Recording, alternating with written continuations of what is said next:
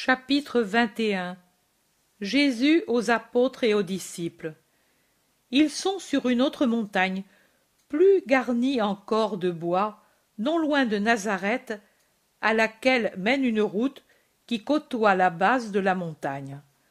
Jésus les fait asseoir en cercle. Les plus proches sont les apôtres, et derrière eux les disciples, ceux des soixante-douze qui ne sont pas allés çà et là.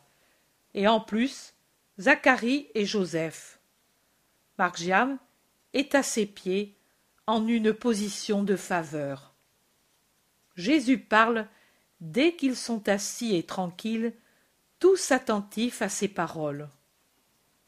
Il dit Donnez-moi toute votre attention, car je vais vous dire des choses de la plus grande importance. Vous ne les comprendrez pas encore toutes, ni toutes très bien, mais celui qui viendra après moi vous les fera comprendre. Écoutez-moi donc.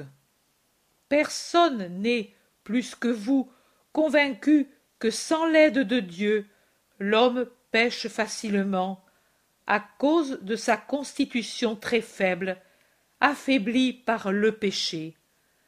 Je serais donc un rédempteur imprudent si, après vous avoir tant donné pour vous racheter, je ne vous donnais pas aussi les moyens pour vous garder dans les fruits de mon sacrifice. Vous savez que toute la facilité de péché vient de la faute, qui, en privant les hommes de la grâce, les dépouille de leur force, de l'union avec la grâce. Vous avez dit Mais tu nous as rendu la grâce. Non, elle a été rendue au juste jusqu'à ma mort. Pour la rendre à ceux qui viendront, il faut un moyen, un moyen qui ne sera pas seulement une figure rituelle, mais qui imprimera vraiment, pour celui qui le reçoit, le caractère réel de fils de Dieu, dont l'âme vivifiée par la grâce possédait des dons élevés donnés par Dieu à sa créature bien-aimée, telle qu'étaient Adam et Ève. Vous savez ce qu'avait l'homme et ce qu'il a perdu. Maintenant, grâce à mon sacrifice, les portes de la grâce sont de nouveau ouvertes, et elle peut descendre chez tous ceux qui la demandent par amour pour moi. À cause de cela, les hommes auront le caractère de fils de Dieu, par les mérites du premier-né entre les hommes, de celui qui vous parle, votre Rédempteur, votre Pontife éternel, votre frère dans le Père, votre Maître. Ce sera par Jésus-Christ et grâce à Jésus-Christ les hommes présents et à venir pourront posséder le ciel et jouir de Dieu, fin dernière de l'homme. Jusqu'alors, les justes, les plus justes, bien que circoncis comme fils du peuple élu, ne pouvaient atteindre ce but. Leur vertu était prise en considération par Dieu, leur place préparée dans le ciel. Mais le ciel leur était fermé, et la jouissance de Dieu leur était refusée parce que, sur leurs âmes, par terre bénie, fleurie de toutes les vertus, il y avait aussi l'arbre maudit de la faute d'origine, et aucune action, si sainte qu'elle fût, ne pouvait le détruire, et on ne peut entrer dans le ciel avec les racines et le feuillage d'un arbre aussi maléfique. Au jour de la parasève, le soupir des patriarches et des prophètes et de tous les justes d'Israël s'apaisa dans la joie de l'accomplissement de la rédemption. Les âmes, plus blanches que la neige de montagne, à cause de leur vertu, perdirent aussi l'unique tâche qui les excluait du ciel. Mais le monde continue, des générations et des générations se lèvent et se lèveront. Des peuples et des peuples viendront au Christ. Le Christ peut-il mourir à chaque nouvelle génération pour la sauver, ou pour tout peuple qui vient à lui? Non. Le Christ est mort une seule fois, et il ne mourra jamais plus, éternellement. Alors, ces générations, ces peuples, doivent-ils devenir sages grâce à ma parole, mais ne pas posséder le ciel, ni jouir de Dieu, parce que lésés par la faute originelle? Non, ce ne serait pas même juste, ni pour eux, car il serait vain leur amour pour moi, ni pour moi, qui serais mort pour un trop petit nombre. Et alors, comment concilier des choses différentes? Quel nouveau miracle fera le Christ, qui en a déjà tant fait, avant de quitter le monde pour le ciel, après avoir aimé les hommes, jusqu'à vouloir mourir pour eux? Il en a déjà fait un, en vous laissant son corps et son sang comme nourriture fortifiante et sanctifiante, et pour vous rappeler son amour, en vous donnant le commandement de faire ce que j'ai fait en souvenir de moi, et comme moyen de sanctification pour les disciples, et les disciples des disciples, jusqu'à la fin des siècles. Mais ce soir-là, alors que vous étiez déjà purifié extérieurement, vous rappelez-vous ce que j'ai fait? J'ai ceint une serviette, et je vous ai lavé les pieds. Et à l'un de vous, qui se scandalisait de ce geste trop humiliant, j'ai dit Si je ne te lave pas, tu n'auras pas de part avec moi. Vous n'avez pas compris ce que je voulais dire, de quelle part je parlais? Quel geste symbolique je faisais. Voilà, je vous le dis. En plus de vous avoir enseigné l'humilité et la nécessité d'être pur pour arriver à faire partie de mon royaume, en plus de vous avoir fait observer avec bienveillance que Dieu, de quelqu'un qui est juste et donc pur dans son esprit et son intelligence, exige uniquement un dernier bain pour la partie qui nécessairement se souille, avec le plus de facilité même chez les justes, à cause seulement de la poussière que la nécessité de vivre parmi les hommes dépose sur les membres propres, sur la chair. J'ai enseigné une autre chose. À vous, j'ai lavé les pieds, la partie la plus basse du corps qui va dans la boue et la poussière, parfois dans l'ordure, pour signifier la chair, la partie matérielle de l'homme qui a toujours, sauf chez ceux qui sont sans la tâche d'origine par l'œuvre de Dieu ou par nature divine, la chair qui a toujours des imperfections, parfois minimes au point que Dieu seul les voit, mais qu'en vérité il faut surveiller afin qu'elles ne prennent pas de la force en devenant des habitudes naturelles et qu'il faut combattre pour les extirper. Je vous ai donc lavé les pieds. Quand? Avant de rompre le pain et le vin et de les transsubstancier en mon corps et en mon sang. Parce que je suis l'agneau de Dieu, et je ne puis descendre là où Satan a son empreinte. Je vous ai donc lavé d'abord, puis je me suis donné à vous. Vous aussi, vous laverez par le baptême ceux qui viendront à moi, pour qu'ils ne reçoivent pas indignement mon corps, et qu'il ne se change pas pour eux en une redoutable condamnation à mort. Vous êtes effrayé, vous vous regardez. Par vos regards, vous demandez Et Judas alors? Je vous dis, Judas a mangé sa mort. Le suprême acte d'amour n'a pas touché son cœur. La dernière tentative de son maître s'est heurtée à la pierre de son cœur, et cette pierre, au lieu du tau, portait gravé l'horrible sigle de Satan, le signe de la bête. Je vous ai donc lavé, avant de vous admettre au banquet eucharistique, avant d'entendre la confession de vos péchés, avant de vous infuser l'Esprit Saint, et par conséquent le caractère de vrai chrétien confirmé de nouveau en grâce et par mes prêtres. Qu'il soit donc fait ainsi avec les autres que vous devez préparer à la vie chrétienne.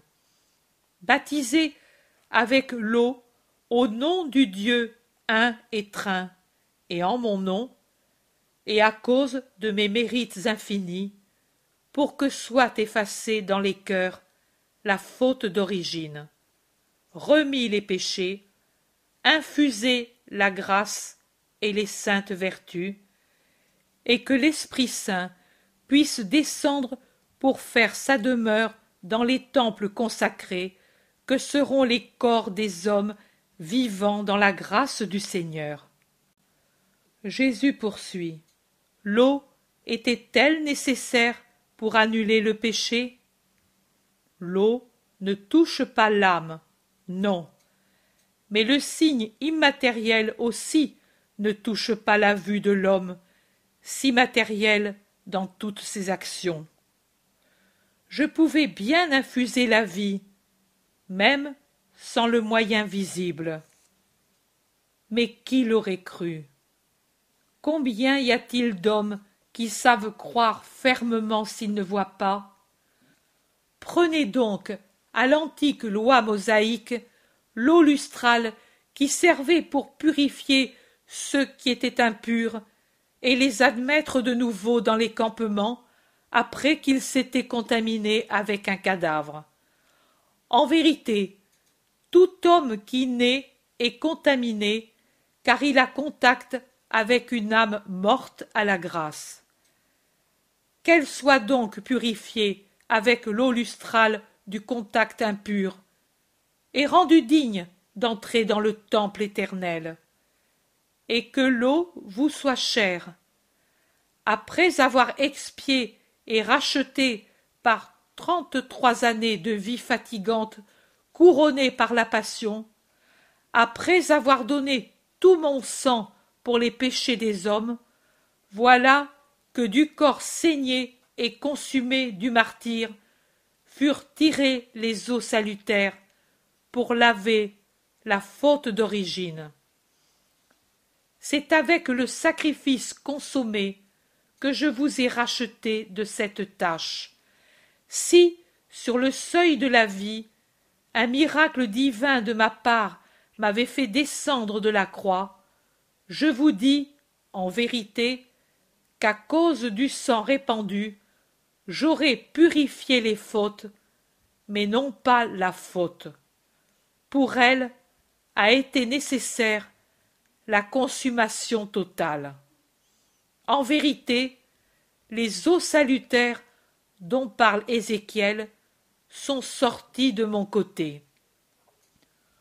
Plongez-y les âmes, afin qu'elles en sortent immaculées pour recevoir l'Esprit Saint qui, en mémoire de ce souffle que le Créateur souffla sur Adam pour lui donner l'esprit, et par conséquent son image et sa ressemblance, reviendra souffler et habiter dans les cœurs des hommes rachetés. Baptisé de mon baptême, mais au nom du Dieu Train, car en vérité, si le Père n'avait pas voulu, et l'Esprit Saint opéré, le Verbe ne se serait pas incarné, et vous n'auriez pas eu la rédemption. Il s'ensuit qu'il est juste, et c'est un devoir, que tout homme reçoivent la vie au nom de ceux qui se sont unis dans la volonté de la donner, en y nommant le Père, le Fils et l'Esprit Saint, dans l'acte du baptême qui prendra de moi le nom de chrétien. Pour le distinguer des autres passés ou futurs, qui seront des rites, mais non pas des signes indélébiles sur la partie immortelle. Prenez le pain et le vin comme je l'ai fait, et en mon nom bénissez-les, partagez-les et distribuez-les, et que les chrétiens se nourrissent de moi.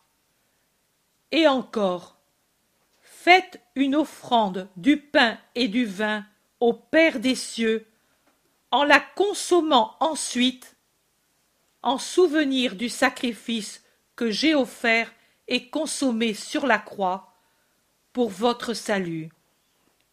Moi, prêtre et victime, de moi-même, je me suis offert et consumé, personne ne pouvant, au cas où je n'aurais pas voulu, le faire à ma place.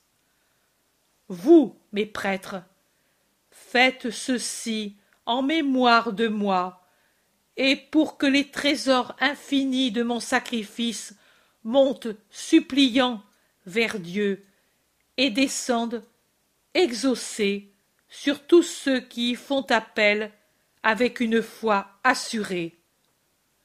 Une foi assurée, ai-je dit. La science ne s'impose pas pour profiter de la nourriture eucharistique et du sacrifice eucharistique, mais la foi. Foi que dans ce pain et dans ce vin, que quelqu'un, autorisé par moi et par ceux qui viendront après moi, vous, toi, Pierre, nouveau pontife de l'Église nouvelle, toi, Jacques d'Alphée, toi, Jean, toi, André, toi, Simon, toi, Philippe, toi, Barthélemy, toi, Thomas, toi, Jude Thaddée, toi, Matthieu, toi, Jacques de Zébédée, que quelqu'un consacrera en mon nom. C'est mon vrai corps, mon vrai sang, et que celui qui s'en nourrit me reçoit en chair, sang, âme et divinité, et que celui qui m'offre réellement offre Jésus-Christ comme lui s'est offert pour les péchés du monde. Un enfant ou un ignorant peut me recevoir aussi bien qu'un savant et un adulte. Et un enfant et un ignorant auront les mêmes bienfaits du sacrifice offert comme en aura n'importe qui d'entre vous. Il suffit qu'il y ait en eux la foi et la grâce du Seigneur. Mais vous allez recevoir un nouveau baptême, celui de l'Esprit Saint. Je vous l'ai promis, et il vous sera donné. L'Esprit Saint lui-même descendra sur vous. Je vous dirai quand, et vous serez remplis de lui dans la plénitude des dons sacerdotaux. Vous pourrez, par conséquent, comme je l'ai fait avec vous, infuser l'esprit dont vous serez remplis pour confirmer les chrétiens dans la grâce et leur infuser les dons du Paraclet. Sacrement royal, de peu inférieur au sacerdoce, qu'il garde la solennité des consécrations mosaïques par l'imposition des mains et l'onction avec l'huile parfumée employée autrefois pour consacrer les prêtres. Non, ne vous regardez pas avec cet effroi. Je ne dis pas des paroles sacrilèges. Je ne vous enseigne pas un acte sacrilège. la dignité du chrétien est telle, je le répète, qu'elle est de peu inférieure à un sacerdoce. Où vivent les prêtres? Dans le temple, et un chrétien sera un temple vivant. Que font les prêtres? Ils servent Dieu par les prières, les sacrifices et le soin des fidèles. C'est ainsi qu'ils auraient dû faire. Et le chrétien servira Dieu par la prière, le sacrifice et la charité fraternelle. Vous entendrez la confession des péchés comme j'ai écouté les vôtres et celles d'un grand nombre, et j'ai pardonné là où j'ai vu un vrai repentir. Vous vous agitez. Pourquoi? Vous avez peur de ne pas savoir distinguer? J'ai déjà parlé d'autrefois au sujet du péché et du jugement sur le péché. Mais rappelez-vous, quand vous jugez, de méditer sur les sept conditions pour lesquelles une action peut être ou ne pas être un péché, et de gravité différente. Je les rappelle. Quand a-t-on péché et combien de fois? Qui a péché? Avec qui? Avec quoi? Quelle est la matière du péché? Quelle en est la cause? Pourquoi a-t-on péché? Mais ne craignez pas, l'Esprit Saint vous aidera. Ce que de tout mon cœur je vous conjure de pratiquer, c'est une vie sainte. Elle augmentera tellement en vous les lumières surnaturelles que vous arriverez à lire sans erreur dans le cœur des hommes. Et vous pourrez, avec amour ou autorité, dire aux pécheurs qui craignent de révéler leur faute ou qui se refusent à la confesser l'état de leur cœur, en aidant les timides, en humiliant les impénitents. Rappelez-vous que la terre perd celui qui absolvait et que vous devez être ce que j'ai été, juste, patient, miséricordieux, mais pas faible. Je vous ai dit, ce que vous délirez sur la terre sera délié dans le ciel, et ce que vous lirez ici sera lié au ciel. Jugez par conséquent avec réflexion et mesure tout homme, sans vous laisser corrompre par la sympathie ou l'antipathie, par des cadeaux ou des menaces, impartiaux en tout et pour tous, comme les dieux, en vous rappelant la faiblesse de l'homme et les embûches de ses ennemis. Je vous rappelle que, parfois, Dieu permet les chutes de ceux qu'il a choisis, non parce qu'il lui plaît de les voir tomber, mais parce que d'une chute peut venir dans l'avenir un bien plus grand. Tendez donc la main à celui qui tombe, car vous ne savez pas si cette chute n'est pas la crise décisive d'un mal qui meurt pour toujours, en laissant dans le sang une purification qui produit le salut. Dans notre cas, qui produit la sainteté. Soyez donc sévères avec ceux qui n'auront pas respecté mon sang et qui, l'âme purifiée par le bain divin, se jetteront une et cent fois dans la boue. Ne les maudissez pas, mais soyez sévères, exhortez-les, avertissez-les septante fois sept fois, et ne recourez au châtiment extrême de les séparer du peuple élu que quand leur obstination dans une faute qui scandalise les frères vous oblige à agir pour ne pas vous rendre complice de leurs actions. Rappelez-vous ce que j'ai dit. Si ton frère a péché, corrige-le entre toi et lui seulement. S'il ne t'écoute pas, corrige-le en présence de deux ou trois témoins. Si cela ne suffit pas, fais-le savoir à l'Église. S'il ne l'écoute pas non plus, regarde-le comme un gentil et un publicain. Jésus poursuit. Dans la religion mosaïque, le mariage est un contrat.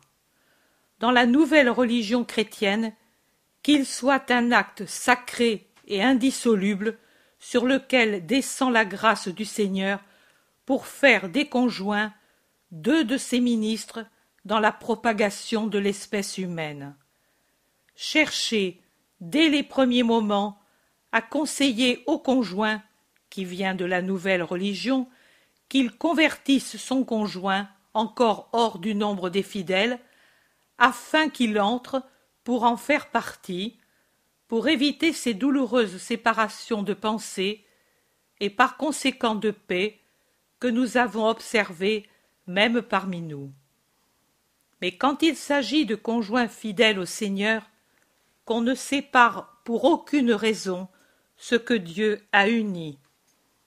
Dans le cas d'une partie qui se trouve, étant chrétienne, unie à un gentil, je conseille que cette partie porte sa croix avec patience et douceur, et aussi avec force, jusqu'au point de savoir mourir pour défendre sa foi, mais sans quitter le conjoint, auquel elle s'est unie avec un plein consentement. C'est mon conseil pour une vie plus parfaite dans l'état de mariage, jusqu'à ce qu'il soit possible avec la diffusion du christianisme, d'avoir des mariages entre fidèles. Alors que le lien soit sacré et indissoluble, et l'amour saint. Ce serait mal si, à cause de la dureté des cœurs, il devait arriver dans la nouvelle foi ce qui est arrivé dans l'ancienne, l'autorisation de la répudiation et de la dissolution pour éviter les scandales créés par la luxure de l'homme. Je vous dis en vérité que chacun doit porter sa croix en tout état, même dans l'état de mariage. Et je vous dis aussi en vérité qu'aucune pression ne doit faire fléchir votre autorité quand vous dites Cela n'est pas permis à celui qui veut passer à de nouvelles noces avant que l'un des conjoints ne soit mort. Il vaut mieux, c'est moi qui vous le dis, qu'une partie en décomposition se détache, seule ou suivie par d'autres, plutôt que, pour la retenir dans le corps de l'Église, on accorde des choses contraires à la sainteté du mariage, en scandalisant les humbles et en leur faisant faire des réflexions défavorables à l'intégrité sacerdotale et sur la valeur de la richesse ou de la puissance. Les noces sont un acte grave et saint, et pour vous le montrer, j'ai pris part aux noces et j'y ai accompli mon premier miracle. Mais malheur si elles dégénèrent en luxure et en caprice. Le mariage, contrat naturel entre l'homme et la femme, qu'il s'élève dorénavant à un contrat spirituel par lequel les âmes de deux personnes qui s'aiment jurent de servir le Seigneur dans leur amour réciproque, offert à lui, pour obéir à son commandement de procréer, pour donner des fils au Seigneur. Et encore, Jacques, te souviens-tu de la conversation sur le Carmel? Dès ce moment, je t'ai parlé de cela, mais les autres ne savent pas. Vous avez vu Marie de Lazare oindre mes membres à la scène du sabbat à Béthanie. Je vous ai dit alors Elle m'a préparé pour la sépulture. En vérité, elle l'a fait.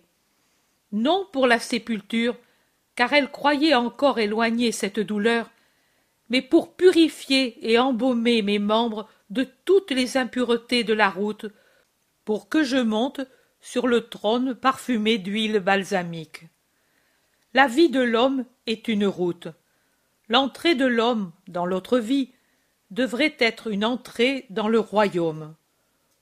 Tout roi est oint et parfumé avant de monter sur son trône et de se montrer à son peuple. Le chrétien aussi est un fils de roi qui parcourt sa route, qui se dirige vers le royaume où le Père l'appelle.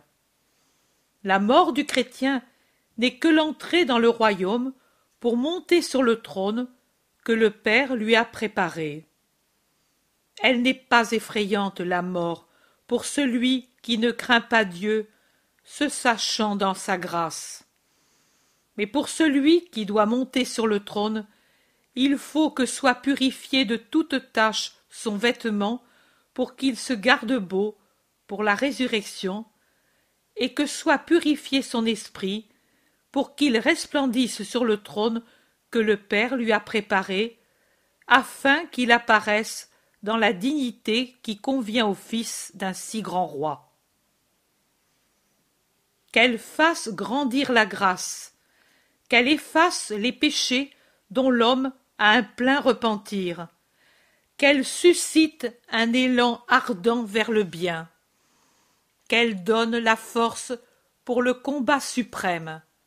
Voilà ce que doit être l'onction donnée aux chrétiens qui meurent, ou plutôt aux chrétiens qui naissent, car je vous dis en vérité que celui qui meurt dans le Seigneur naît à la vie éternelle. Répétez le geste de Marie sur les membres des élus, et que personne ne le considère comme indigne de lui. J'ai accepté cette huile balsamique de la part d'une femme. Que tout chrétien s'en tienne honoré comme d'une grâce suprême de la part de l'Église dont il est l'enfant, et l'accepte d'un prêtre pour laver les dernières tâches. Et que tout prêtre soit heureux de faire l'acte d'amour de Marie envers le Christ souffrant sur le corps d'un frère qui meurt.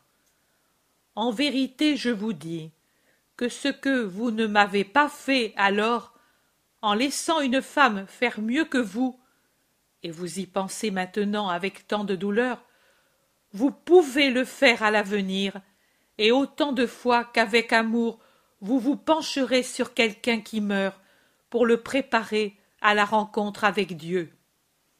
Je suis dans les mendiants et dans les mourants, dans les pèlerins dans les orphelins, dans les veuves, dans les prisonniers, en ceux qui ont faim, soif ou froid, en ceux qui sont affligés ou fatigués. Je suis dans tous les membres de mon corps mystique, qu'est l'union de tous mes fidèles. Aimez-moi en eux, et vous réparerez vos manques d'amour si nombreux en me donnant une grande joie et en vous donnant une si grande gloire. Considérez enfin que contre vous conspirent le monde, l'âge, les maladies, le temps, les persécutions. Ne soyez donc pas avares de ce que vous avez eu et imprudent.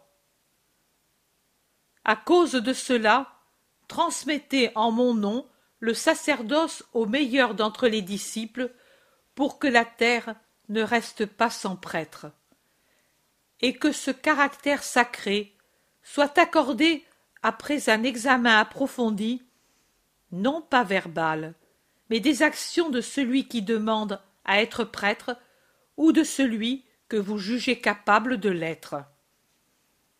Réfléchissez à ce qu'est le prêtre, au bien qu'il peut faire, au mal qu'il peut faire. Vous avez eu l'exemple de ce que peut faire un sacerdoce déchu de son caractère sacré. En vérité, je vous dis qu'à cause des fautes du temple, cette nation sera dispersée.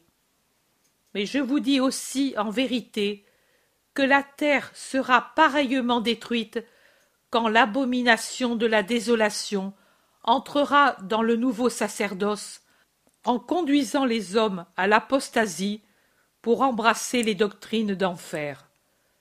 Alors surgira le fils de Satan, et les peuples gémiront dans une terrible épouvante, un petit nombre restant fidèle au Seigneur, et alors aussi, dans des convulsions horribles, viendra la fin avec la victoire de Dieu et de ses élus peu nombreux, et la colère de Dieu sur tous les maudits. Malheur, trois fois malheur, si pour ce petit nombre il n'y aura pas des saints, les derniers pavillons du temple du Christ. Malheur, trois fois malheur, si pour réconforter les derniers chrétiens, il n'y aura pas de vrais prêtres comme il y en aura pour les premiers. En vérité, la dernière persécution sera horrible, car ce ne sera pas une persécution d'hommes, mais du fils de Satan et de ses partisans. Des prêtres, plus que prêtres, devront être ceux de la dernière heure. Tellement féroce sera la persécution des hordes de l'Antéchrist. Semblable à l'homme vêtu de lin qui est assez saint pour rester aux côtés du Seigneur, dans la vision d'Ézéchiel, ils devront, infatigables, marquer par leur perfection un taux sur les esprits des peu nombreux fidèles, pour que les flammes de l'enfer n'effacent pas ce signe. Des prêtres, des anges, des anges agitant l'encensoir chargé des encens de leur vertu, pour purifier l'air des miasmes de Satan. Des anges, plus que des anges, d'autres Christ, d'autres moi-même, pour que les fidèles du dernier temps puissent persévérer jusqu'à la fin. C'est cela qu'ils devront être. Jésus dit encore Mais le bien et le mal à venir ont leurs racines dans le présent. Les avalanches commencent par un flocon de neige. Un prêtre indigne, impur, hérétique, infidèle, incrédule, tiède ou froid, éteint, fade, luxurieux, fait dix fois plus de mal qu'un fidèle coupable des mêmes péchés, et entraîne beaucoup d'autres au péché. Le relâchement dans le sacerdoce, l'accueil de doctrines impures, l'égoïsme, l'avidité, la concupiscence dans le sacerdoce, vous savez où cela débouche Dans le déicide. Or, dans les siècles futurs, le Fils de Dieu ne pourra plus être tué, mais la foi en Dieu, l'idée de Dieu, oui. Ainsi s'accomplira un déicide encore plus irréparable parce que sans résurrection. Oh. Il pourra s'accomplir. Oui. Je vois. Il pourra s'accomplir à cause des trop nombreux Judas de Kériote, des siècles à venir. Horreur. Mon Église sortit de ses gonds par ses propres ministres. Et moi qui la soutiens à l'aide des victimes. Et eux, les prêtres, qui auront uniquement l'habit et non l'âme du prêtre, qui aide le bouillonnement des eaux agitées par le serpent infernal contre ta barque aux pierres. Debout, lève-toi, transmets cet ordre à tes successeurs. La main au timon, le fouet sur les naufragés qui ont voulu naufrager, et tente de faire naufrager la barque de Dieu. Frappe, mais sauve et avance. Sois sévère, car il est juste de frapper les brigands défends le trésor de la foi. Tiens en haut la lumière comme un phare au-dessus des eaux bouleversées, pour que ceux qui suivent ta barque voient et ne périssent pas. pasteur et timonier pour les temps redoutables. Recueille, guide, soulève mon évangile, parce que le salut se trouve en lui, et pas dans une autre science. Il viendra des temps où, comme pour nous d'Israël, et encore plus profondément, le sacerdoce croira être une classe choisie parce qu'il connaît le superflu et ne connaît plus l'indispensable, ou le connaît dans la forme morte dans laquelle maintenant les prêtres connaissent la loi, dans son vêtement, exagérément alourdi de franges, mais pas dans son esprit. Il viendra des temps où tous les livres se substitueront au livre, et celui-ci, on s'en servira seulement comme quelqu'un qui doit forcément employer un objet, le manie mécaniquement, comme un paysan laboure, ensemence, récolte, sans méditer sur la merveilleuse providence qu'est cette multiplication de semences qui chaque année se renouvelle.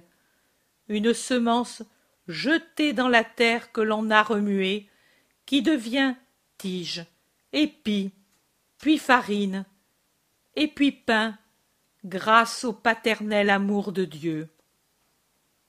Qui, en mettant dans sa bouche une bouchée de pain, élève son esprit vers celui qui a créé la première semence, et depuis des siècles la fait renaître et croître en dosant les pluies et la chaleur pour qu'elle s'ouvre et se dresse et mûrisse sans pourrir ou sans brûler De même, il viendra un temps où on enseignera l'évangile scientifiquement bien, spirituellement mal.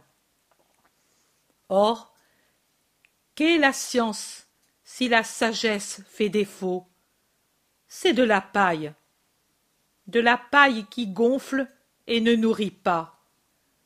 Et, en vérité, je vous dis qu'un temps viendra où trop de prêtres seront semblables à des paillets gonflés, paillets orgueilleux qui plastronneront dans leur orgueil d'être tellement enflés, comme s'ils s'étaient donné d'eux-mêmes tous ces épis qui ont couronné la paille, ou comme si les épis se trouvaient encore à l'extrémité des brins de paille, et croiront être tout, parce que, au lieu de la poignée de grains, la vraie nourriture qu'est l'esprit de l'Évangile, ils auront toute cette paille, un monceau. Un monceau. Mais la paille peut-elle suffire Elle ne suffit pas même pour le ventre des bêtes de somme, et si leur maître ne fortifie pas les animaux avec de l'avoine et des herbes fraîches, les animaux nourris de la seule paille dépérissent et finissent par mourir.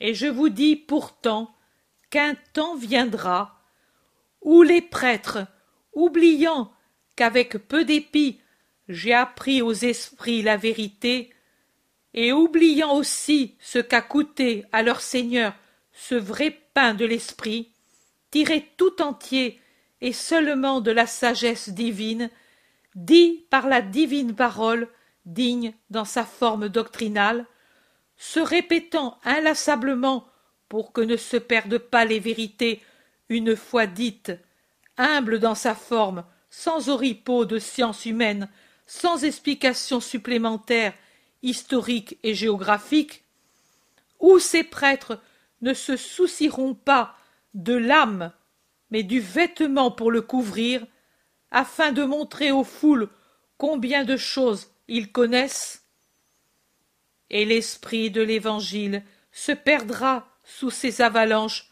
de science humaine. Et s'ils ne le possèdent pas, comment pourront-ils le transmettre? Que donneront aux fidèles ces paillets gonflés? De la paille. Quelle nourriture en auront les esprits des fidèles? Autant qu'il en faut pour traîner une vie languissante. Quels fruits mûriront de cet enseignement et de la connaissance imparfaite de l'Évangile? Un refroidissement des cœurs, une substitution de doctrines hérétiques, de doctrines et d'idées encore plus qu'hérétiques, à l'unique, véritable doctrine, une préparation du terrain pour la bête, pour son règne éphémère de gel, de ténèbres et d'horreur. En vérité, je vous dis que, comme le Père et Créateur multiplie les étoiles pour que le ciel ne se dépeuple pas à cause de celles qui périssent une fois leur vie terminée, de même je devrais évangéliser cent et mille fois des disciples que je disséminerai parmi les hommes et dans les siècles. Et je vous dis aussi en vérité que leur sort sera semblable au mien. La synagogue et les orgueilleux les persécuteront comme ils m'ont persécuté. Mais, aussi bien eux que moi, nous avons notre récompense, celle de faire la volonté de Dieu et de le servir jusqu'à la mort de la croix, pour que sa gloire resplendisse et que sa connaissance ne périsse pas. Mais toi, pontife, et vous, pasteur, veillez sur vous et sur vos successeurs, pour que ne se perde pas l'esprit de l'Évangile, et priez inlassablement l'Esprit Saint pour qu'en vous se renouvelle une continuelle Pentecôte. Vous ne savez pas ce que je veux dire, mais bientôt vous le saurez. Afin que vous puissiez comprendre tous les idiomes, afin que vous puissiez choisir mes voix et les distinguer de celles du singe de Dieu, Satan. Et ne laissez pas tomber dans le vide mes futures voix. Chacune d'elles est une miséricorde de ma part pour vous venir en aide, et elles seront d'autant plus nombreuses que pour des raisons divines, je verrai que le christianisme a besoin d'elles pour surmonter les bourrasques des temps. Berger et timonier, Pierre. Berger et timonier. Il ne te suffira pas un jour d'être berger si tu n'es pas marin, et d'être marin si tu n'es pas berger. Tu devras être l'un et l'autre, pour garder réunis les agneaux que des tentacules infernaux et des griffes féroces chercheront à arracher ou bien séduiront par des musiques mensongères de promesses impossibles, et pour faire avancer la barque prise par tous les vents du septentrion et du midi et de l'orient et de l'occident fouettée et battue par les forces des profondeurs atteinte des flèches des archers de la bête brûlée par l'haleine du dragon et balayée sur ses bords par sa queue de sorte que les imprudents seront brûlés et périront en tombant dans l'eau bouleversée Jésus continue. Berger et pilote dans des temps redoutables. Ta boussole, c'est l'Évangile. En lui se trouve la vie et le salut, et tout y est dit. Il s'y trouve tous les articles du Code saint et la réponse pour les cas multiples des âmes. Et fais en sorte que les prêtres et les fidèles ne s'en écartent pas fais en sorte qu'il ne vienne pas de doute sur lui, qu'on ne l'altère pas, qu'on ne le change pas, qu'on ne le falsifie pas. L'Évangile, c'est moi-même, de ma naissance à ma mort. Dans l'Évangile se trouve Dieu, car en lui se manifestent les œuvres du Père, du Fils de l'Esprit Saint. L'Évangile est amour. J'ai dit, ma parole est vie.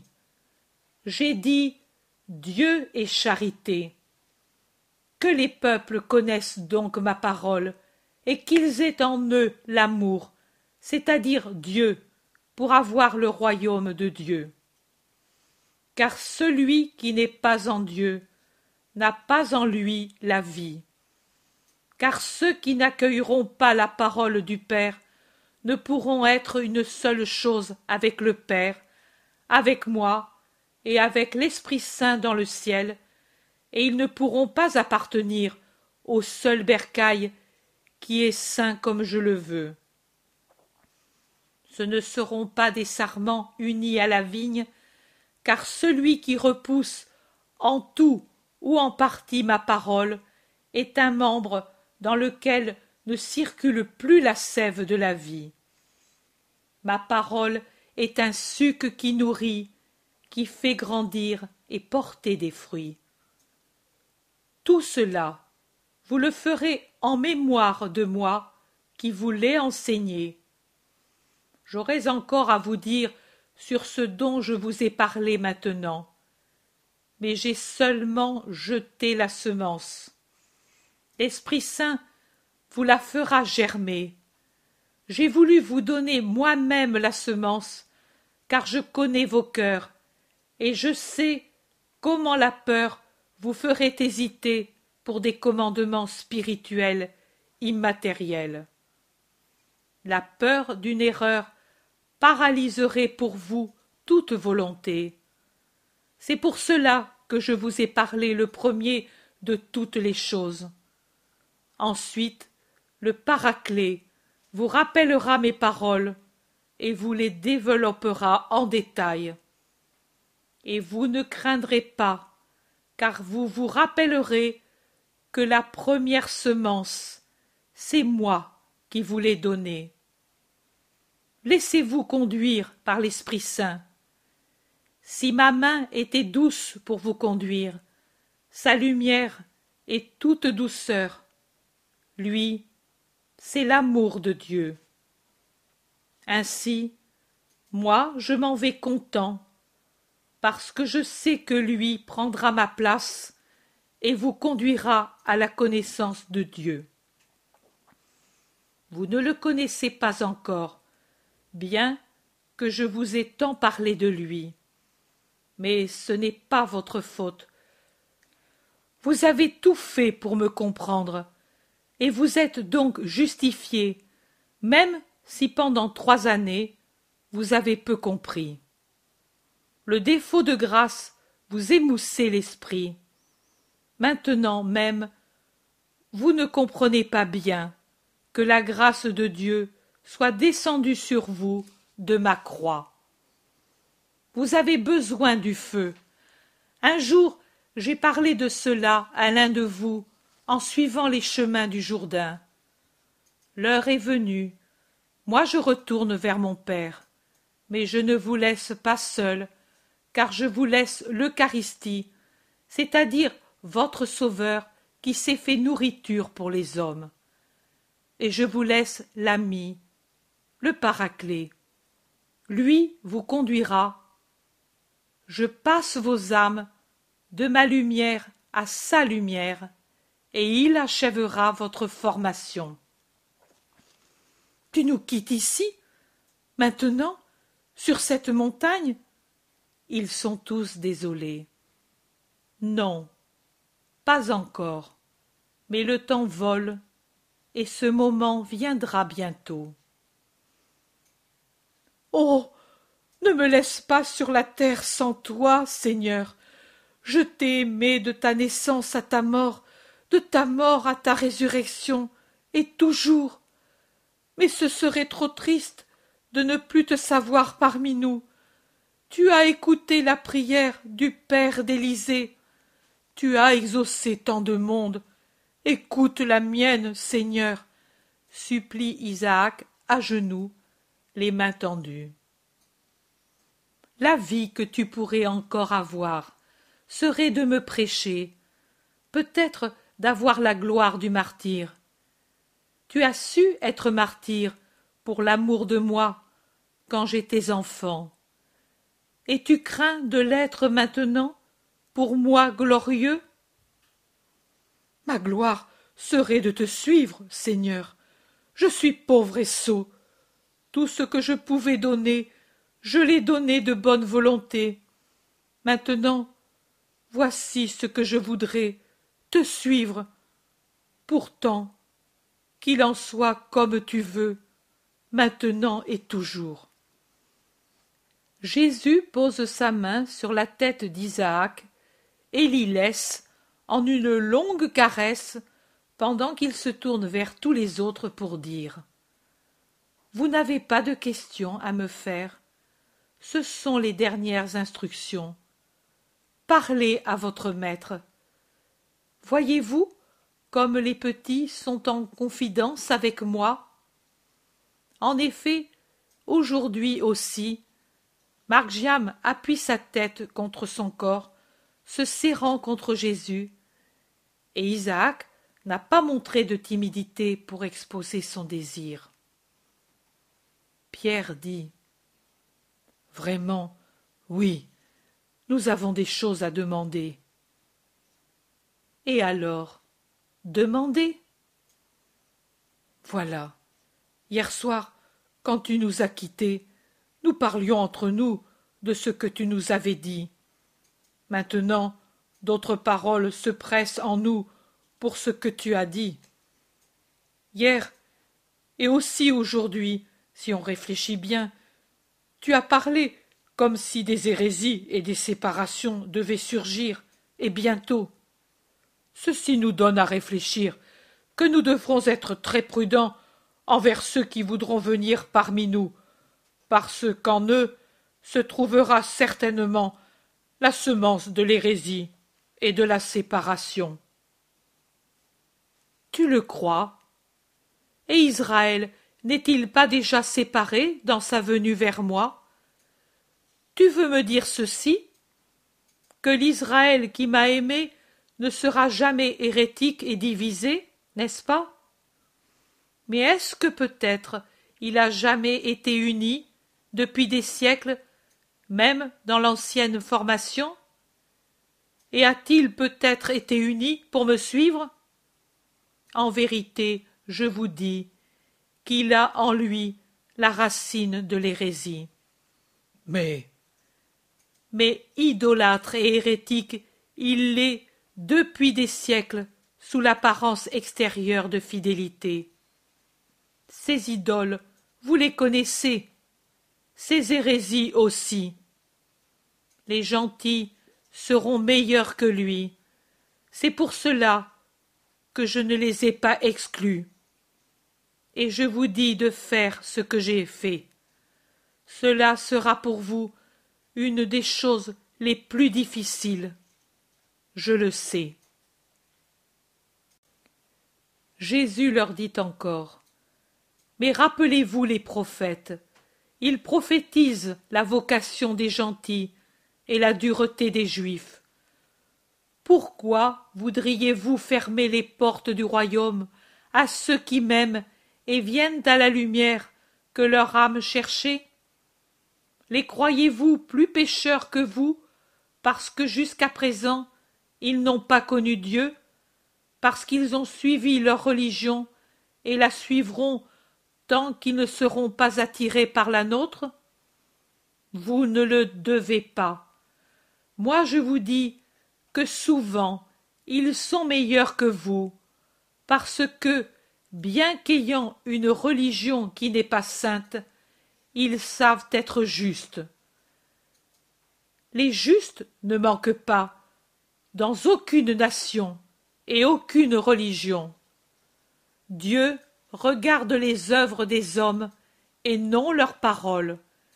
Et s'il voit qu'un gentil, à cause de la justice de son cœur, fait naturellement ce que la loi du Sinaï commande, pourquoi devrait-il le considérer comme méprisable? N'est-il pas encore plus méritoire qu'un homme qui ne connaît pas le commandement de Dieu, de ne pas faire telle ou telle chose parce que c'est mal, s'impose à lui-même un commandement de ne pas faire ce que sa raison lui dit n'être pas bon, et le suivent fidèlement. Par comparaison avec le mérite très relatif de celui qui, connaissant Dieu, la fin de l'homme et la loi qui permet de l'atteindre, se permet de continuels compromis et de continuels calculs pour adapter le commandement parfait à sa volonté corrompue. Que vous semble-t-il Que Dieu apprécie les échappatoires qu'Israël a mis à l'obéissance pour ne pas avoir à trop sacrifier sa concupiscence? Que vous semble-t-il Que quand un gentil sortira du monde, juste aux yeux de Dieu, pour avoir suivi la juste loi que sa conscience s'est imposée, Dieu le jugera-t-il un démon? Je vous le dis, Dieu jugera les actions des hommes, et le Christ, juge de tous les gens, récompensera ceux chez qui le désir de l'âme a eu la voix d'une loi intérieure pour arriver à la fin dernière de l'homme qui est de se réunir à son Créateur, au Dieu inconnu pour les païens, mais au Dieu qu'ils sentent être vrai et saint au-delà du décor peint des faux Olympes. Veillez même attentivement à ne pas être, vous, un scandale pour les gentils. Déjà trop souvent, le nom de Dieu a été ridiculisé parmi les gentils à cause des œuvres des fils du peuple de Dieu. Ne vous croyez pas les trésoriers exclusifs de mes dons et de mes mérites. Je suis mort pour les juifs et pour les gentils. Mon royaume appartiendra à toutes les nations. N'abusez pas de la patience avec laquelle Dieu vous a traité jusqu'ici pour vous dire à nous tout est permis. Non.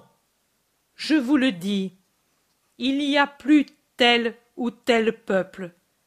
Il y a mon peuple. Et en lui ont une même valeur les vases qui se sont consumés au service du temple, et ceux qui se trouvent déposés maintenant sur les tables de Dieu. Et même beaucoup de vases qui se sont consumés au service du temple, mais non pas de Dieu, seront jetés au rebut, et on mettra à leur place sur l'autel des vases qui ne connaissent pas encore l'encens, l'huile, le vin ou le baume, mais désirent s'en remplir et de servir à la gloire du Seigneur. N'exigez pas beaucoup des gentils. Il suffit qu'ils aient la foi et obéissent à ma parole. Une nouvelle circoncision se substitue à l'ancienne. L'homme, dorénavant, est circoncis dans son cœur, dans son esprit mieux encore que dans son cœur, parce qu'au sang des circoncis, pour signifier la purification de la concupiscence qui a exclu Adam de la filiation divine, s'est substitué mon sang très pur. Lui est efficace chez celui dont le corps est circoncis, et aussi quand le corps ne l'est pas, pourvu qu'il ait mon baptême et renonce à Satan, au monde, à la chair par amour pour moi. Ne méprisez pas les incirconcis. Dieu n'a pas méprisé Abraham. À cause de sa justice, il le choisit comme chef de son peuple avant même que la circoncision ait mordu sa chair. Si Dieu s'est approché d'Abraham incirconcis pour lui transmettre ses ordres, vous pourrez approcher des incirconcis pour les instruire dans la loi du Seigneur. Considérez à combien de péchés et à quels péchés sont arrivés ceux qui étaient circoncis. Ne soyez donc pas inexorables envers les gentils. Mais devrons-nous leur dire ce que tu nous as enseigné? Ils ne comprendront rien, car ils ne connaissent pas la loi. Vous le dites. Mais par hasard, Israël a-t-il compris, lui qui connaissait la loi et les prophètes?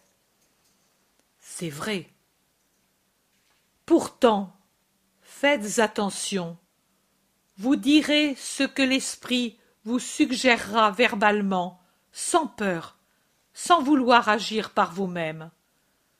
Quand ensuite s'élèveront parmi les fidèles des faux prophètes qui présenteront leurs idées comme des idées inspirées, et seront les hérétiques, alors vous combattrez par des moyens plus fermes que la parole leurs doctrines hérétiques.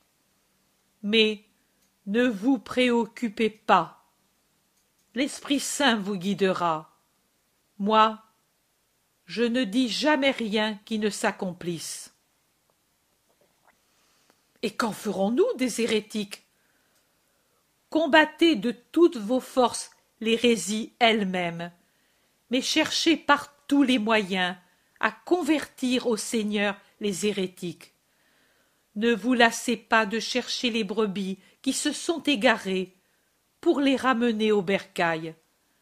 Priez, souffrez, faites prier, faites souffrir, demandez l'aumône de sacrifice et de souffrance à ceux qui sont purs, bons, généreux, pour qu'ainsi se convertissent les frères. La passion du Christ se continue chez les chrétiens. Je ne vous ai pas exclu de cette grande œuvre qu'est la rédemption du monde. Vous êtes tous membres d'un corps unique. Aidez-vous entre vous, et que celui qui est fort et saint travaille pour les plus faibles, et que celui qui est uni tende la main aux frères éloignés et les appelle. Mais y seront-ils après avoir été frères dans une unique maison? Ils y seront. Et pourquoi? Pour tant de raisons. Ils porteront encore mon nom. Ils se glorifieront même de ce nom. Ils travailleront à le faire connaître. Ils contribueront à ce que je sois connu jusqu'aux extrémités de la terre. Laissez-les faire, car je vous le rappelle, celui qui n'est pas contre moi est pour moi. Mais, pauvres fils, leur travail sera toujours partiel, leur mérite toujours imparfait. Ils ne pourront être en moi s'ils sont séparés de la vigne. Leurs œuvres seront toujours incomplètes. Vous, je dis vous, pour parler à ceux de l'avenir qui vous continueront. Soyez où ils sont. Ne dites pas comme des pharisiens. Je n'y vais pas pour ne pas me contaminer. Ou comme des paresseux. Je n'y vais pas, puisqu'il y a déjà quelqu'un qui prêche le Seigneur. Ou par poltronnerie. Je n'y vais pas, pour éviter qu'il me chasse. Allez, je vous le dis, allez, à toutes les nations, jusqu'aux confins du monde, pour que soit connue tout entière ma doctrine et mon unique Église, et que les âmes aient la possibilité d'y entrer pour en faire partie. Et dirons-nous ou écrirons-nous toutes tes actions? Je vous l'ai dit l'Esprit Saint vous conseillera sur ce qu'il est bien de dire ou de taire selon les circonstances. Vous le voyez, ce que j'ai accompli, on le croit ou on le nie. Et parfois on s'en fait une arme contre moi, présenté comme il l'est par des mains qui me haïssent. On m'a appelé Belzébuth quand, comme maître et devant tout le monde, j'ai accompli des miracles. Et que vont-ils dire maintenant, quand ils sauront que j'ai agi si surnaturellement? Ils me blasphémeront davantage encore, et vous serez persécutés dès le début. Taisez-vous donc jusqu'à ce que ce soit l'heure de parler. Mais si cette heure arrivait quand nous, les témoins, nous serions morts Dans mon Église, il y aura toujours des prêtres, des docteurs, des prophètes, des exorcistes, des confesseurs, des gens qui feront des miracles, qui seront inspirés autant qu'il lui en faudra pour que les gens reçoivent d'elle ce qui est nécessaire. Le ciel, l'Église triomphante, ne laissera pas seule l'Église enseignante, et celle-ci viendra au secours de l'Église militante. Il n'y a pas trois corps, il n'y a qu'un seul corps. Il n'y a pas de séparation entre elles, mais communion d'amour et de faim. Aimer la charité, jouir d'elle dans le ciel, son royaume. C'est pour cela encore que l'Église militante devra avec amour subvenir au suffrage de sa partie déjà destinée à la triomphante et qui en est encore exclue à cause de l'expiation satisfactoire des manquements absous mais pas encore entièrement payés devant la parfaite justice divine. Tout dans le corps mystique doit se faire dans l'amour et par l'amour, car l'amour, c'est le sang qui circule en lui. Venez au secours des frères qui purgent leurs peines. Comme j'ai dit que les œuvres de miséricorde corporelle vous acquièrent une récompense dans le ciel, j'ai dit que de la même façon vous les procurent les œuvres spirituelles. Et en vérité, je vous dis que les suffrages pour les morts, pour qu'ils entrent dans la paix, est une grande œuvre de miséricorde dont Dieu vous bénira et dont vous seront reconnaissants ceux qui en profitent. Quand, à la résurrection de la chair, tous les hommes seront rassemblés devant le Christ leur juge, parmi ceux que je bénirai, il y aura aussi ceux qui ont eu de l'amour pour leurs frères, qui se purifiaient en offrant et en priant pour leur paix. Je vous le dis, pas une seule bonne action ne restera sans fruit, et beaucoup auront une vive splendeur dans le ciel sans avoir prêché, administré, accompli des voyages apostoliques, embrassé des états spéciaux, mais seulement pour avoir prié et souffert, pour donner la paix à ceux qui se purifient, pour amener les mortels à la conversion. Eux aussi, prêtres ignorés du monde, apôtres inconnus, victimes que Dieu seul voit, recevront le prix des ouvriers du Seigneur pour avoir fait de leur vie un perpétuel sacrifice d'amour pour les frères et pour la gloire de Dieu. Je vous dis qu'en vérité, on arrive à la vie éternelle par des chemins nombreux, et l'un est celui-ci, et il est si cher à mon cœur. Avez-vous autre chose à demander? Parlez. Seigneur, hier, et pas seulement hier, nous pensions que tu as dit Vous siégerez sur douze trônes pour juger les douze tribus d'Israël. Mais maintenant nous sommes onze. Choisissez le douzième. Cela te revient, Pierre. À moi? Pas à moi, Seigneur. Toi, indique-le. J'ai choisi mes douze une fois, et je les ai formés. Puis j'ai choisi leur chef, puis je leur ai donné la grâce et leur ai infusé l'Esprit Saint. Maintenant, il leur appartient de marcher, car ce ne sont plus des nourrissons incapables de le faire. Mais dis-nous au moins où nous devons porter nos regards. Voilà la partie choisie du troupeau, dit Jésus en faisant un geste circulaire sur ceux des septante-deux qui sont présents. Pas nous, Seigneur, pas nous. La place du traître nous fait peur, disent-ils suppliants. Prenons Lazare. Veux-tu, Seigneur Jésus se tait. Joseph d'Arimatie, Nicodème. Jésus se tait. Mais oui, prenons Lazare. C'est à l'ami parfait que vous voulez donner cette place dont vous ne voulez pas dit Jésus. Le zélote dit Seigneur, je voudrais te dire un mot. Parle. Lazare, par amour pour toi, j'en suis certain, prendrait même cette place et la tiendrait d'une façon si parfaite qu'il ferait oublier à qui était cette place.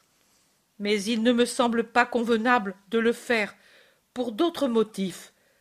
Les vertus spirituelles de Lazare existent en beaucoup parmi les humbles de ton troupeau, et je pense qu'il serait mieux de leur donner la préférence pour que les fidèles ne disent pas que l'on a cherché le pouvoir et la richesse, comme font les pharisiens, au lieu de la seule vertu.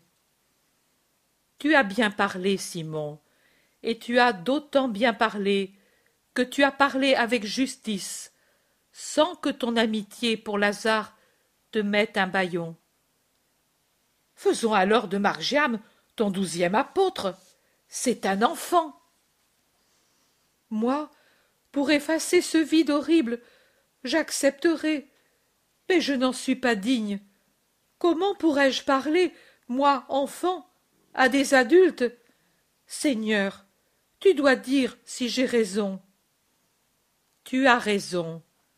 Mais ne vous hâtez pas. L'heure viendra, et vous serez étonnés alors d'avoir tous la même pensée. Priez en attendant. Moi je m'en vais. Retirez-vous pour prier. Pour le moment, je vous congédie. Arrangez-vous pour être tous à Béthanie pour le quatorzième jour de Ziv. Il se lève, pendant que tous s'agenouillent, prosternés, le visage dans l'herbe.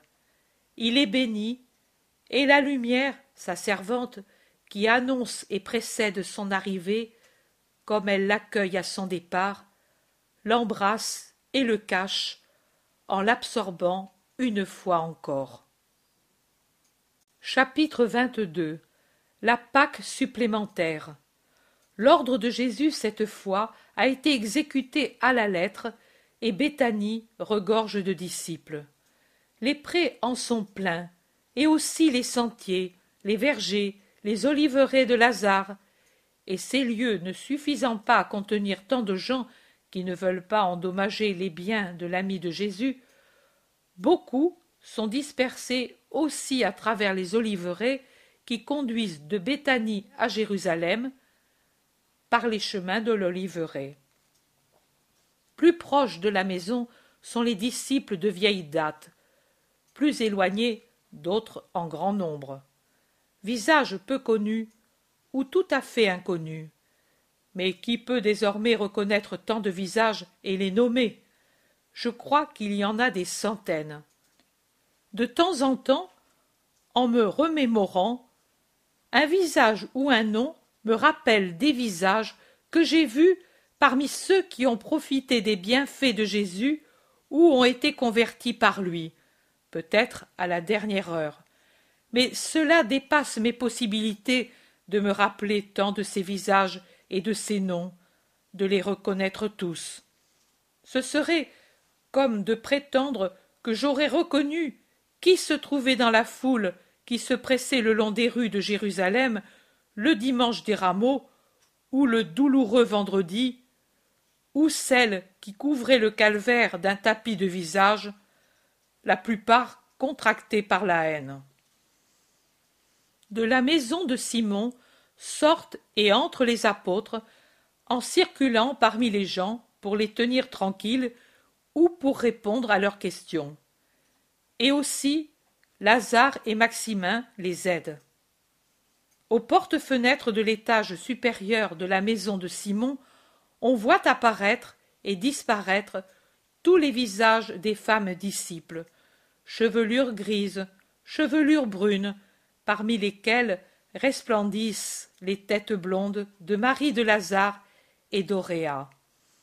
De temps en temps, une sort pour regarder et puis se retire. Elles y sont toutes, vraiment toutes, jeunes et vieilles, même celles qui ne sont jamais venues, comme Sarah d'Afeka. Sur la terrasse jouent les enfants rassemblés par Sarah les petits-fils d'Anne de Méron, Marie et Mathias, le petit Sialem, petit-fils de Naoum, autrefois difforme, et qui maintenant est heureux et sain, et d'autres encore. Une bande d'oiseaux heureux, surveillés par Margiam et d'autres jeunes disciples, comme le pastoureau d'Hénon et Jaïa de Pella. Je vois aussi parmi les enfants le petit de Sidon qui était aveugle. On comprend que son père l'a amené avec lui. Le soleil va se coucher dans une splendeur pleine de sérénité. Pierre délibère avec Lazare et avec ses compagnons. Moi je dis qu'il serait bien de congédier les gens. Que dites-vous? Il ne viendra même pas aujourd'hui et beaucoup de ces gens doivent ce soir consommer la petite Pâque, dit Pierre. Lazare répond. Oui, il est bon de les congédier. Peut-être le Seigneur aura jugé bon de ne pas venir aujourd'hui. À Jérusalem se sont réunis tous ceux du temple. Je ne sais pas comment leur est arrivé le bruit que lui venait, et. Et s'il en est ainsi, que peuvent-ils désormais lui faire? dit avec véhémence le Thaddée. Tu oublies, dit Lazare, que c'est eux. Et j'ai tout dit en parlant ainsi. Si, à lui-même, ils ne peuvent faire aucun mal, ils peuvent faire beaucoup de mal à ceux-ci venus pour l'adorer. Et le Seigneur ne veut pas nuire à ses fidèles. Et puis, Crois-tu que, aveuglés par leurs péchés et par leurs pensées, toujours celles-là immuables, non pas dans la grande opposition d'idées qui est dans leur tête, celle-là aussi, que le Seigneur est ressuscité, ou plutôt qu'il n'a jamais été mort, et qu'il est sorti de là comme quelqu'un qui s'éveille par lui-même, ou avec la complicité d'un grand nombre? Vous ne savez pas quel maquis sauvage de pensées, quel enchevêtrement, quel tourbillon de suppositions ils ont en eux. Ils se les sont donnés pour ne pas reconnaître la vérité.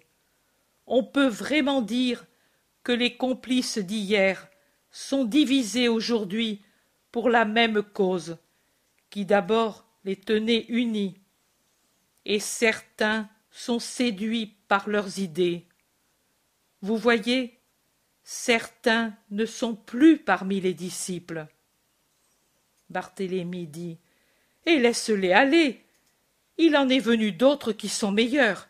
Certainement, c'est parmi ceux qui s'en sont allés qu'il faut chercher ceux qui ont dit au Sanhédrin que le Seigneur sera ici le quatorzième jour du second mois. Et après leur délation, ils n'ont plus le courage de venir. Loin d'ici, loin d'ici, il y a assez de traîtres. Nous en aurons toujours, amis. L'homme. Il se laisse trop influencer par ses impressions et les pressions. Mais nous ne devons pas craindre. Le Seigneur a dit que nous ne devons pas craindre, dit le zélote. Pierre dit Et nous ne craignons pas. Il y a peu de jours, nous avions encore peur. Vous souvenez-vous? Moi, pour mon compte, je pensais avec crainte à notre retour ici. Maintenant, il me semble que je n'ai plus cette crainte.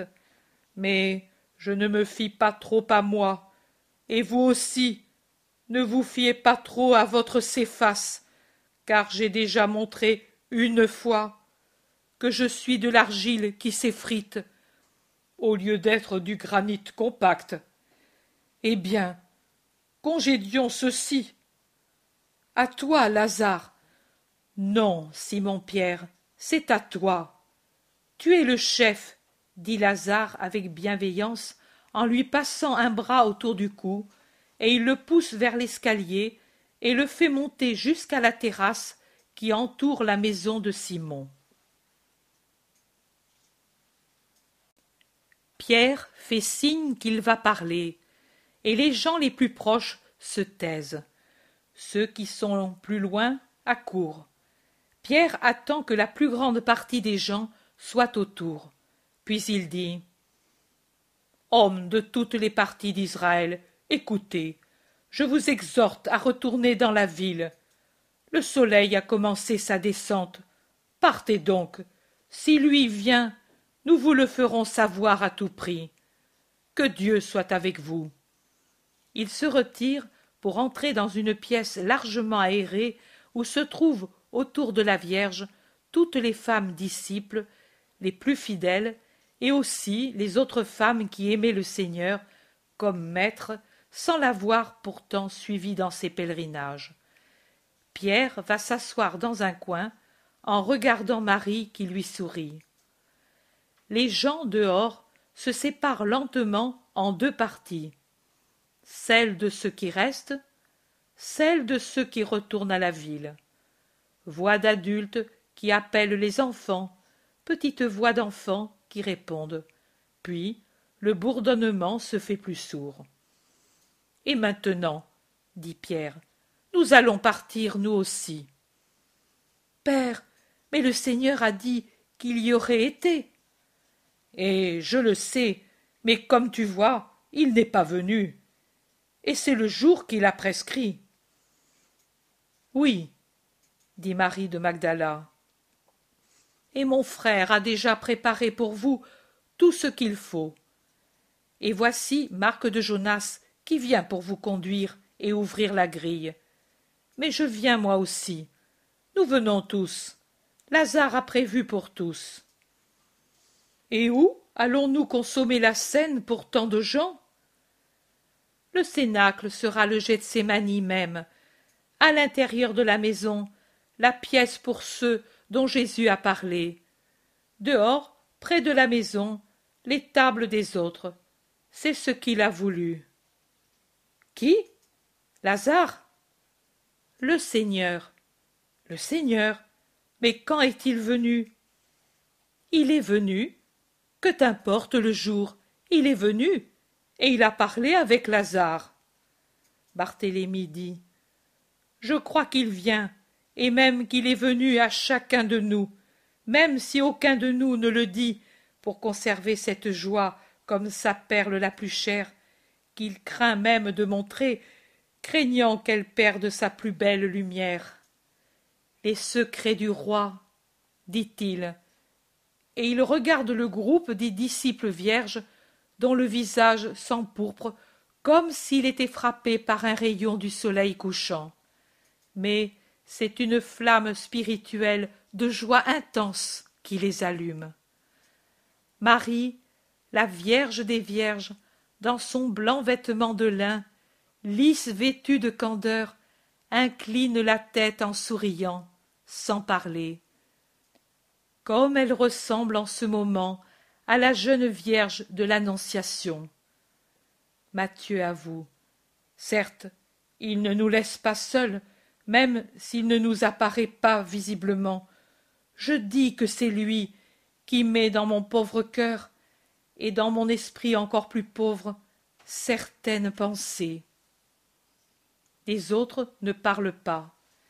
Ils se regardent pendant qu'ils se mettent leurs manteaux pour s'étudier mutuellement. Mais le soin même avec lequel certains se couvrent le plus possible le visage pour tenir caché le flot de joie spirituelle qui réaffleure quand ils pensent aux secrètes rencontres divines, montrent qu'ils sont les préférés. Et dites-le, disent les autres. Nous n'en sommes pas jaloux. Nous ne sommes pas indiscrets pour vouloir savoir. Mais nous serons réconfortés par l'espoir que nous ne serons pas pour toujours privés de sa vue. Rappelez-vous les paroles de Raphaël à Tobie. Certes, il est bien de tenir caché le secret du roi, mais pourtant il est honorable de révéler et de publier les œuvres de Dieu. L'ange de Dieu a raison. Gardez pour vous le secret des paroles que Dieu vous a données, mais révélez son continuel amour pour vous. Jacques d'Alphée regarde Marie comme pour recevoir d'elle une lumière, et, ayant vu par son sourire qu'elle est d'accord, il dit C'est vrai, j'ai vu le Seigneur. Rien de plus. Et c'est le seul qui le dit. Les deux autres, qui se sont bien couverts, c'est-à-dire Jean et Pierre, ne disent pas un mot. Ils sortent tous et en groupe. En avant les onze, puis Lazare avec ses sœurs, et les femmes disciples autour de Marie, en dernier lieu les bergers, et beaucoup des soixante-douze disciples. Ils se dirigent vers Jérusalem par la route haute qui conduit à l'Oliveraie. Les enfants qui sont restés courent heureux devant et derrière. Marc indique un sentier qui évite le camp des Galiléens et les zones plus fréquentées et qui conduit directement à la nouvelle enceinte du jardin des Oliviers. Il ouvre, les fait passer, referme. Beaucoup de disciples bavardent entre eux, et l'un d'eux va interroger les apôtres, spécialement Jean. Mais eux font signe d'attendre, que ce n'est pas l'heure de faire ce qu'ils demandent, et tous se tiennent tranquilles.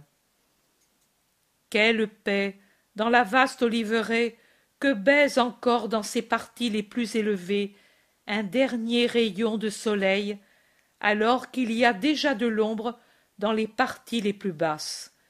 Un léger bruissement du vent dans les feuillages vert argentés et de joyeux chants d'oiseaux qui saluent le jour qui meurt. Voici la maisonnette du gardien.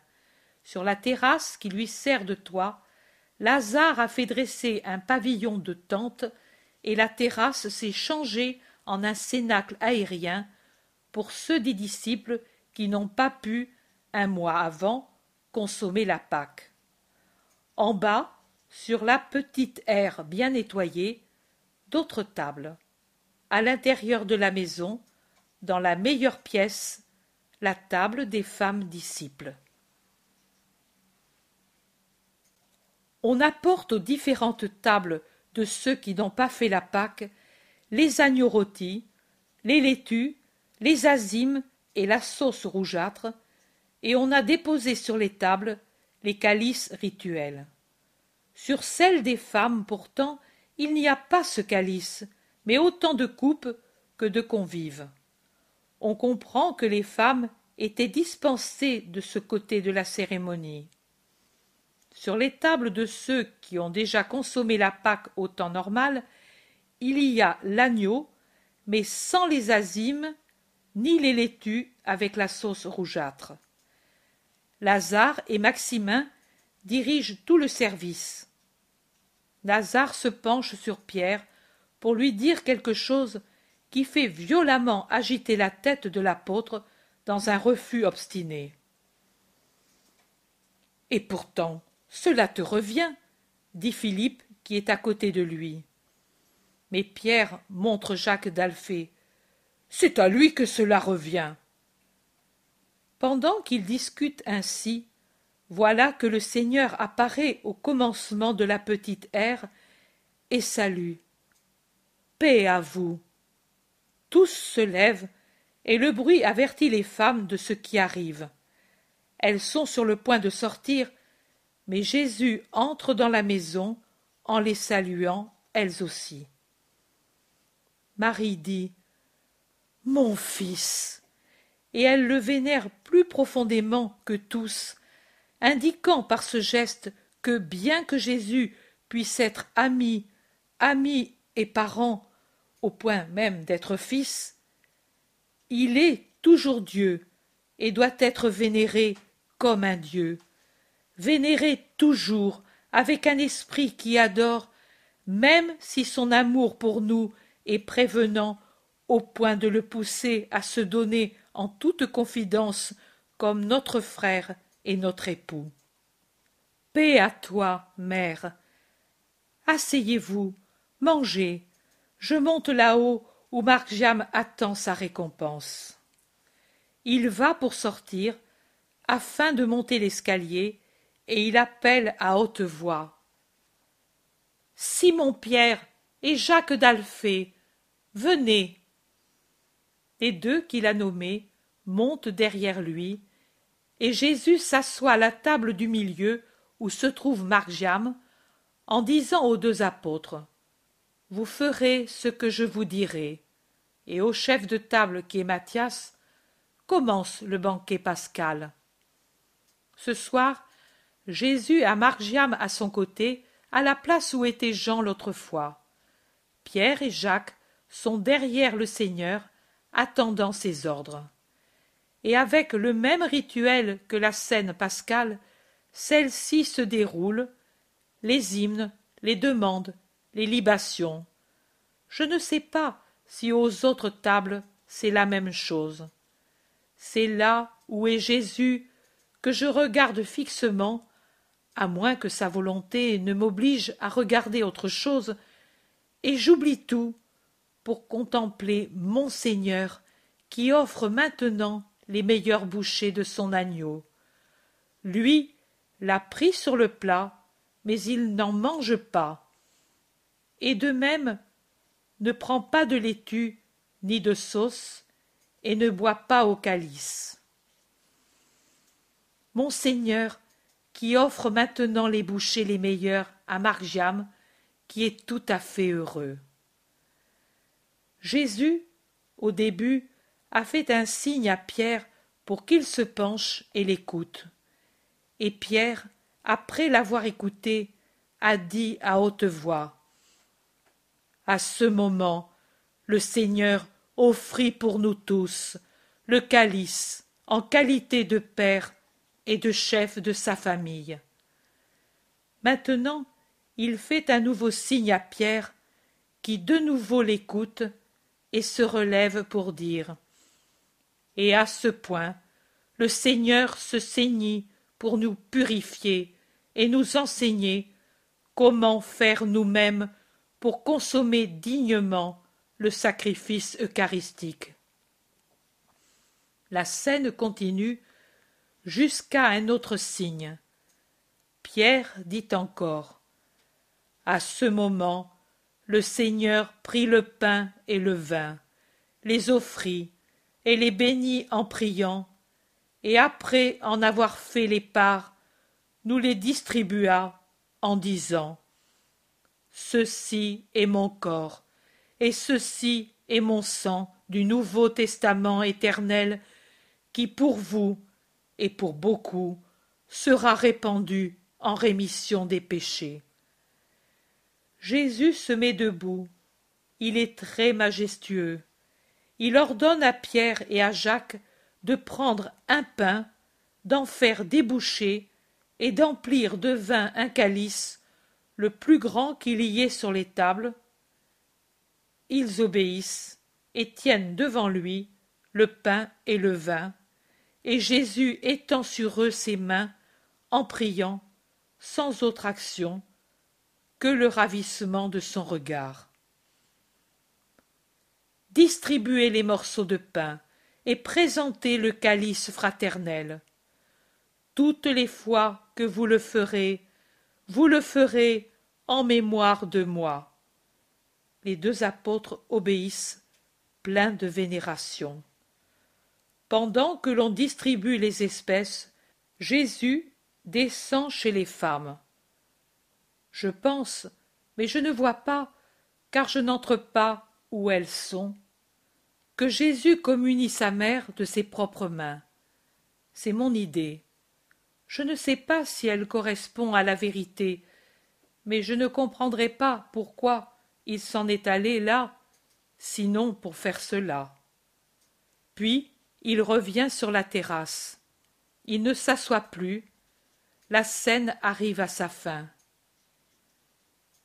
Il dit Tout est consommé Tout est consommé, Seigneur. C'est ce que j'ai fait sur la croix. Levez-vous. Prions. Il étend les bras comme s'il était sur la croix et entonne la prière du Notre Père. Je ne sais pas pourquoi je pleure. Je pense que c'est peut-être la dernière fois que je le lui entends dire. Comme aucun peintre ou sculpteur ne pourra jamais nous donner le véritable portrait de Jésus, ainsi personne, si saint qu'il soit, ne pourra dire à la fois si virilement et si doucement le pater noster. J'en aurai toujours une grande nostalgie de ces patères qui venaient de Jésus, véritable colloque d'âme avec le Père, tout aimé et tout adoré des cieux. Cri d'honneur, d'obéissance, de foi, de soumission, d'humilité, de miséricorde, de désir, de confiance. Tout. Allez, que la grâce du Seigneur soit en vous tous, et que sa paix vous accompagne, dit Jésus en prenant congé. Et il s'en va dans un éclat de lumière qui dépasse de beaucoup la clarté de la lune maintenant pleine et haute sur le jardin silencieux et celle des lampes mises sur les tables. Pas un mot, des larmes sur les visages, l'adoration dans les cœurs, et rien d'autre. La nuit veille et connaît, avec les anges, les palpitations de ces bénis.